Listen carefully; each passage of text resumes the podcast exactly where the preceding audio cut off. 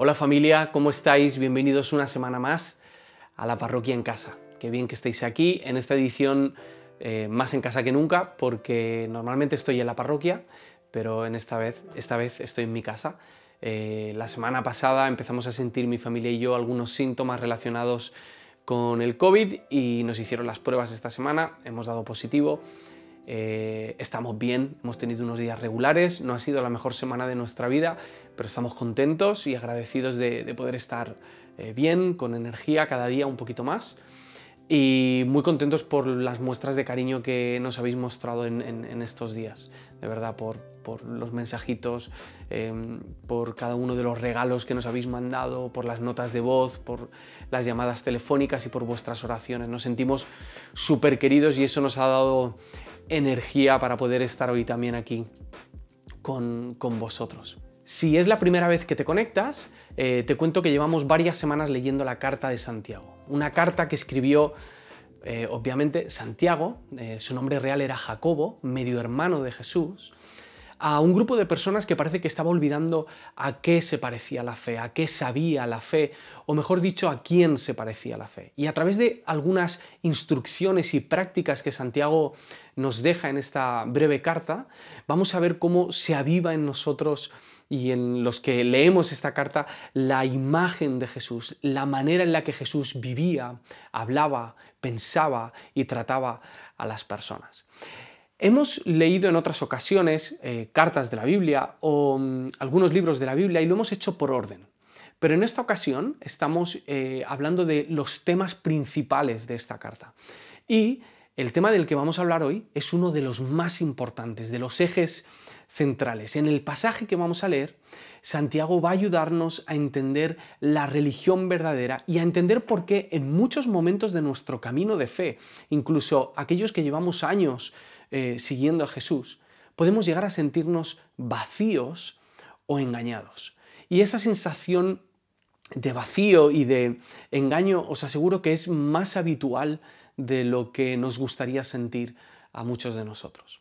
Lo que vamos a hacer es lo siguiente, vamos a leer el texto entero, después vamos a hablar de tres pasos que si ponemos en práctica nos pueden llevar a vivir una vida de fe plena y con sentido, o que si decidimos negar nos pueden llevar a una vida de vacío y de engaño.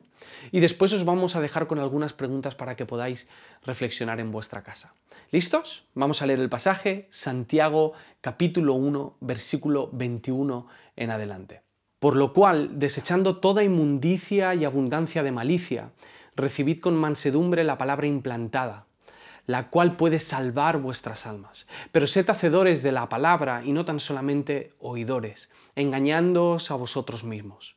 Porque si alguno es oidor de la palabra, pero no hacedor de ella, éste es semejante al hombre que considera en un espejo su rostro natural. Porque él se considera a sí mismo y se va y luego olvida cómo era. Mas el que mira atentamente en la ley perfecta, la de la, libertad y persevera en ella, no siendo oidor olvidadizo, sino hacedor de la obra, éste será bienaventurado en lo que hace. Si alguno se cree religioso entre vosotros y no refrena su lengua, sino que engaña su corazón, la religión de tal es vana. La religión pura y sin mácula delante de Dios el Padre es esta. Visitar a los huérfanos y a las viudas en sus tribulaciones y guardarse sin mancha del mundo. En el primer versículo que hemos leído, vemos cuál es el primer paso para poder encontrarnos con esta vida de fe verdadera, lo que el pasaje llama como la religión verdadera. Dice el versículo 21, por lo cual, desechando toda inmundicia y abundancia de malicia, recibid con mansedumbre la palabra implantada, la cual puede salvar vuestras almas. En esta ocasión Santiago no está hablando de tus palabras, está hablando de la palabra de Dios en ti y de cuál es el efecto que puede tener. La voz de Dios en nosotros es una explosión de vida, es una semilla que tiene la capacidad de transformar todo lo que somos. Estamos hablando de palabras de salvación y palabras de libertad. Y cuando hablamos de la palabra implantada en nosotros, nos estamos refiriendo en gran parte a lo que nosotros leemos en la Biblia. ¿Cuáles son las palabras que nos encontramos en este libro? Cuando leemos y nos encontramos con la historia de redención, con la historia de Dios, con nuestra propia perdición, pero también con la salvación que encontramos a través de Jesús. Aquellas palabras que a veces no hace falta ni siquiera que las estés leyendo. De repente un día estás en tu casa o estás en el trabajo o estás en el autobús y esas palabras resuenan en tu corazón y resaltan como si fuesen neones brillando a tu alrededor. Estamos hablando de las palabras que a veces no las lees, pero las ves en la vida de tus amigos y de tus hermanos, que con sus acciones y con sus palabras se convierten en un eco de lo que han leído en este libro. O a veces ni siquiera son cosas eh, que tengas que ver en los demás, sino que simplemente en el momento en el que menos te lo esperas, esas palabras resaltan en ti, ciertas instrucciones de parte de Dios que te ayudan a saber qué hacer o qué no hacer en algunos momentos de tu vida. Estas palabras estaban implantadas también en la vida de la comunidad que estaba, a la que estaba escribiendo Santiago. Esta comunidad había formado parte de la iglesia primitiva, de la primera iglesia. Ellos habían estado en, en, bueno, cuando lees el libro de los Hechos, esos primeros capítulos están hablando de ellos. Y una de las cosas que dicen que hacían en Hechos 2 es que perseveraban en la doctrina de los apóstoles. Perseveraban y eran constantes en lo que los apóstoles les estaban enseñando. Eran las instrucciones, la historia, eh, el consejo de aquellos hombres que estuvieron con Jesús y que, cuyas palabras más tarde se acabaron convirtiendo en la carta de Juan, eh, primera, segunda y tercera, en las cartas de Pedro, en las cartas de Pablo, en los mismos evangelios.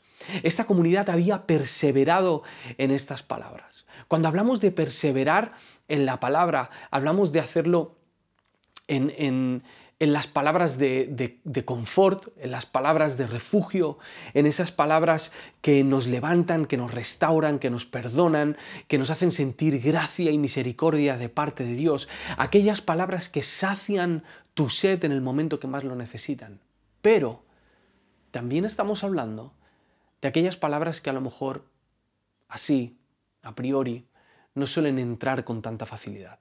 Aquellas palabras que nos duelen, que nos muestran nuestra rebeldía, nuestra cabezonería, aquellos mensajes que encontramos en la Biblia de exhortación, aquellas ideas que son incómodas para algunos de nosotros y que requieren mansedumbre para ser aceptadas, para ser escuchadas y recibidas. Creo que especialmente Santiago nos está hablando de este tipo de palabras, porque si no, no mencionaría la mansedumbre. Y además está diciendo no solo que las escuchemos, está diciendo que las recibamos. Y es diferente. Hay tres tipos de personas que suelen llamar a mi casa.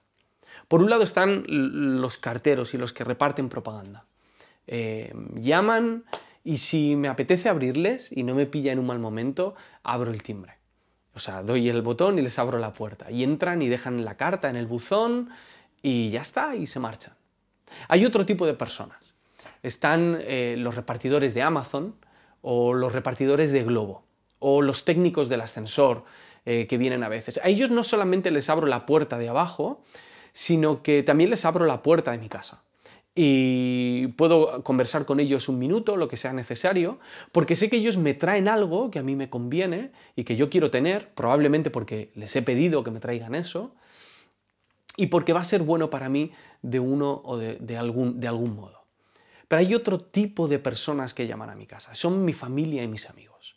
En mi familia y mis amigos les abro la puerta del timbre, la puerta del portal, perdón, les abro la puerta de mi casa y les abro la puerta más sagrada de todas las puertas que hay en mi casa, que es la puerta de mi nevera. Ellos pueden entrar hasta el fondo de mi casa. Ellos pueden venir, comer, cocinar, limpiar, desordenar, mover los muebles cuando sea necesario, porque están en su casa. Ellos son bienvenidos en mi casa pueden opinar, pueden hablar conmigo en el momento que sea, aunque yo no tengo muchas ganas de estar con ellos. Aunque esté un poco tenso con mi familia porque tengamos alguna conversación pendiente o algún problema que no hemos solucionado, ellos son bienvenidos a mi casa y podemos estar conversando. ¿Qué tipo de relación tienes tú con la palabra? Porque muchas veces nos relacionamos con la palabra como si fuese el cartero, el que llama al timbre, y viene y deja su mensaje y lo deja en el buzón, y nosotros, cuando nos acordemos, si es que da la casualidad de que tenemos la llavecita pequeña que siempre se pierde del buzón, pues bueno, lo abriremos, cuando lo veamos muy lleno, para vaciarlo un poco y no agobiarnos tanto, le prestaremos atención. Otras veces tratamos a la palabra como si fuese ese repartidor de Amazon. Hemos pedido algo, lo necesitamos urgentemente y viene y nos lo trae, pero una vez nos lo deja en casa, se marcha y no hay nada más. Pero la relación que nos está invitando Santiago a tener con la palabra es una a la que le damos la bienvenida, lo recibimos en nuestra casa. Es la palabra de Dios entrando hasta el fondo de nuestro corazón y pudiendo desbaratar lo que haga falta, pudiendo ordenar y pudiendo destruir todas aquellas cosas que son necesarias para que se sienta libre en nuestra casa. Y aun sabiendo que las cosas pueden cambiar al darle la bienvenida a esta palabra, lo hacemos. Porque somos conscientes de que aunque duele, salva. Y aunque escuece, cura. El primer paso de una vida eh, de fe verdadera es recibir la palabra con mansedumbre. El segundo es actuar. Vamos a leer el versículo 22. Dice, pero sed hacedores de la palabra y no tan solo oidores, engañándoos a vosotros mismos. El fruto de recibir la palabra de Dios en tu corazón no es saber más. Eso está bien, pero ese no es el fruto directo de recibir la palabra de Dios. La palabra de Dios te mueve. El fruto directo de recibir la palabra de Dios es la práctica. Son acciones de amor muy concretas hacia el prójimo y hacia Dios. Es el mismo Santiago en el que en el capítulo 2, en uno de los pasajes más conocidos de las Escrituras, dice que la fe sin obras está muerta en su raíz. Cuando no nos dejamos llevar por ese impulso que la palabra pone en nosotros a movernos, estamos convirtiendo la fe en una vida de ilusión, en una vida de fantasía, en una especie de truco mental para evadirnos de la realidad, en un sentimiento de fervor o en una experiencia. O peor aún, en una lista de dogmas, de cosas que hay que hacer, de creencias correctas que hay que tener para ayudarnos a sentir seguros de que lo que nosotros opinamos es la verdad lo que hacemos es convertirlo o en experiencias, o en sentimientos, o en palabras que nos sirvan como excusa para seguir ausentes de la realidad. Pero Santiago no va a permitir eso. No va a permitir que nosotros convirtamos la fe en Jesús en una excusa para no hacer lo que debemos hacer. Versículo 26 dice, si alguno se cree religioso entre vosotros y no refrena su lengua, sino que engaña su corazón, la religión de tal es vana. Me gusta mucho como lo dice la versión de la palabra, porque dice, si alguno se hace ilusiones de ser religioso, pero no controla su lengua, se está engañando a sí mismo. Ponemos todo nuestro empeño en no ser engañados, en que nadie nos time eh, con, con una falsa religión. Y resulta que la persona más peligrosa y la persona que más nos engaña somos nosotros mismos una y otra vez. Cuando decidimos convertir la fe simplemente en pensamiento, en experiencias o en ideas, pero no en obras. Cuando oímos y no hacemos, estamos convirtiendo la fe en cualquier ideología más de tres al cuarto. Estamos cogiendo la vida de Jesús, las palabras de Jesús, su poder, sus obras, su gracia, el, poder y el efecto de su muerte y resurrección, y resurrección sobre nuestra vida y lo estamos convirtiendo en, en un dogma más, en una idea más del catálogo de narrativas de nuestra cultura, en un PDF descargable para quien lo quiera y que lo pueda aplicar cuando le apetezca, en pura propaganda y nada más. Sin embargo, esa religión que cuando no se practica está vacía, dice que es vana, que no tiene sentido, que te hace sentir engañado porque te has engañado tú mismo, resulta que esta religión tiene un contrapunto. Hay una manera de vivir esta fe. versículo 27, la religión pura y sin mácula delante de Dios el Padre es esta, visitar a los huérfanos y a las viudas en sus tribulaciones y guardarse sin mancha del mundo. La fe no es para olvidarte de tu realidad. La fe es para ser consciente de tu realidad, de la realidad de las personas que hay a tu alrededor y de la realidad del mundo en el que estás. Dice que la verdadera religión es aquella que nos lleva a visitar los huérfanos y a las viudas en sus tribulaciones, a ser conscientes de los problemas de los demás. No sé si recordáis que en el capítulo 1 de Santiago en, la primera semana estuvimos hablando de que nosotros pasamos por tribulaciones. Ahora nos está hablando de ser conscientes de las tribulaciones de los demás.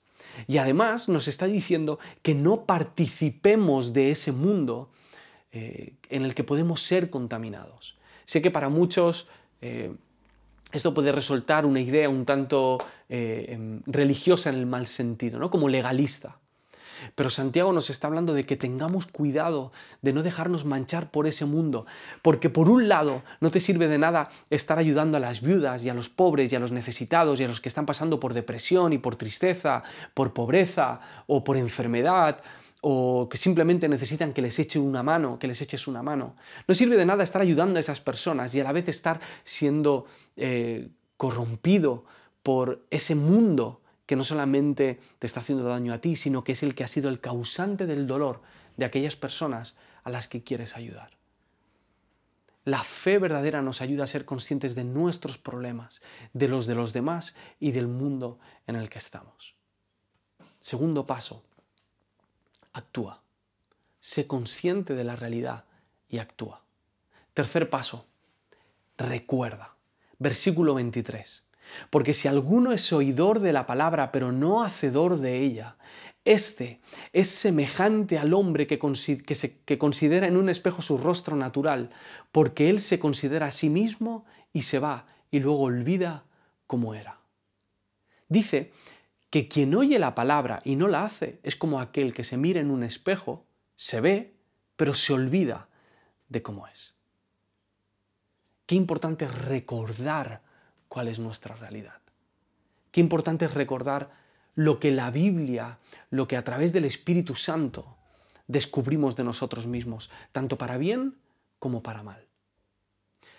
Hace unos días un amigo me mandaba un proyecto para revisarlo. Es un proyecto en el que hemos estado trabajando, un proyecto audiovisual, y teníamos que darle la última revisión antes de terminarlo. Eh, yo no me he encargado de grabar estos vídeos, entonces me mandó el resultado de los vídeos para ver cómo estaban. Y cuando lo estaba viendo en uno de estos vídeos me doy cuenta de que mi amigo, que está hablando casi todo el rato a la cámara, tiene un grano bastante grano en la cara, de esos granos que es muy difícil de, de, obviar, que es difícil no prestarles atención. Cuando lo vi, le llamé enseguida y mi pregunta fue, ¿por qué no te dijeron nada? Porque yo daba por supuesto que si alguien se lo hubiese dicho, o que si él se hubiese visto en un espejo, él habría hecho algo para remediar eso. Algo bastante desagradable, pero lo habría hecho y nos habría librado, de la distracción durante todo el vídeo. Eso es lo que pasa cuando nosotros nos olvidamos de quiénes somos. Y es lo que Santiago está haciendo con este texto. Nos está ayudando a ver cuál es nuestra realidad. Es tan ridículo saber algo acerca de ti y no hacer algo al respecto como mirarte en el espejo y olvidarte de quién eres. Cuando descubres quién eres, cuando oyes la voz de Dios eh, diciéndote algo acerca de ti, algo que quizá no es, no es muy cómodo, pero algo que, te está removiendo por dentro y que no, te deja, que no te deja dormir, que te quita el sueño, que sabes que debes cambiar.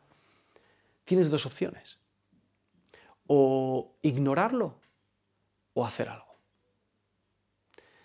Muchos, en muchas ocasiones de nuestra vida, hemos decidido ignorar esas voces. A lo mejor tú te encuentras en ese momento. Y estás intentando buscar algún espejo que no te diga eso que te está diciendo el espejo de la palabra de Dios. Estás intentando ignorar esas ideas de cambio. Y hoy en día, ¿sabes qué?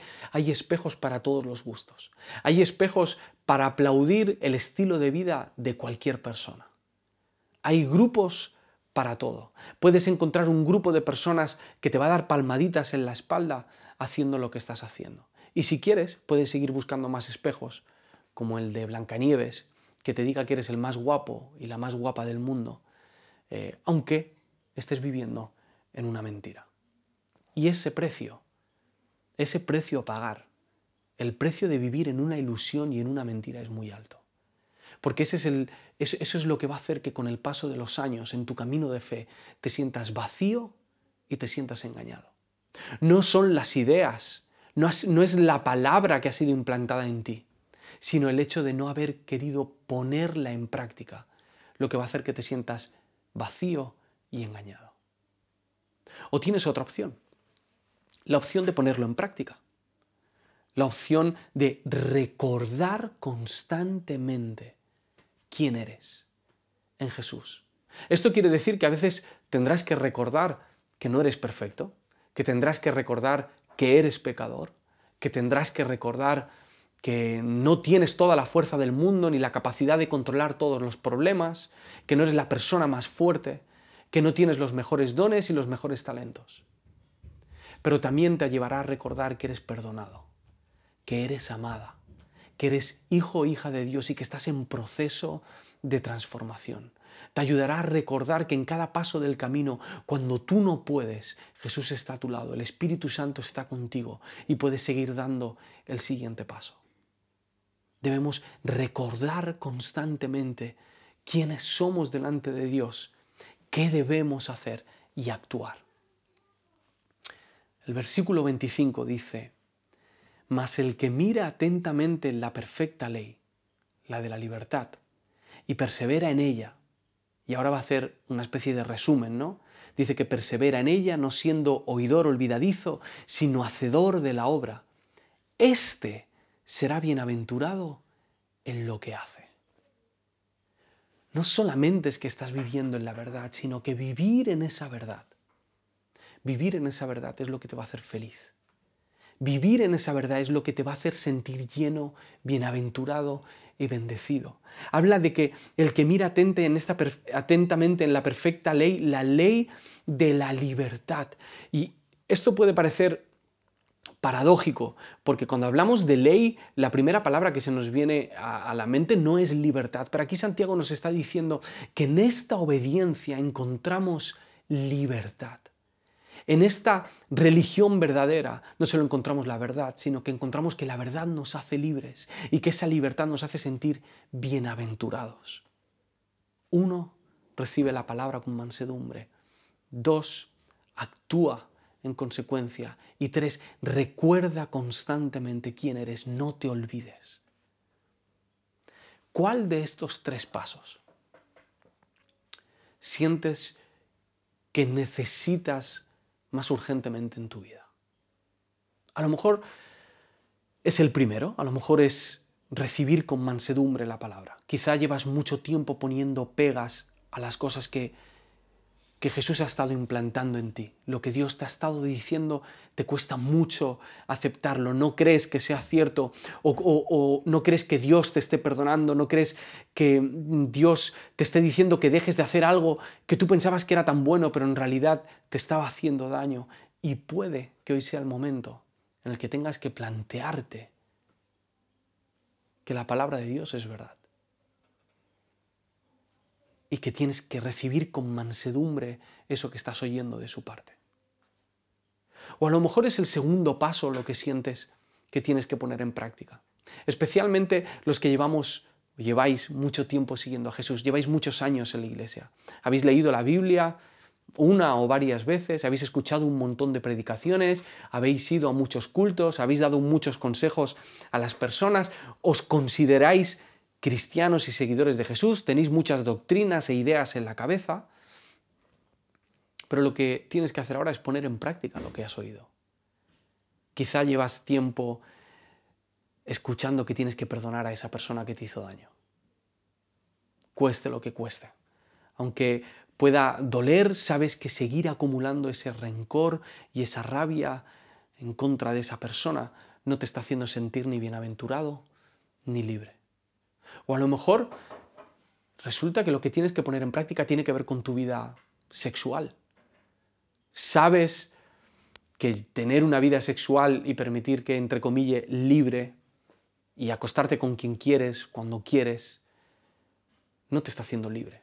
Sabes que te está haciendo esclavo de tus deseos, que te está haciendo esclavo de la opinión de los demás, que te está haciendo esclava de la aceptación de los hombres y de las mujeres. Y sabes que tienes que salir de ahí, sabes que no te hace bien. Y estás escuchando que en la Biblia se habla de que el sexo es para el matrimonio y que es en el marco del compromiso en el que puedes llegar a disfrutar de una sexualidad plena.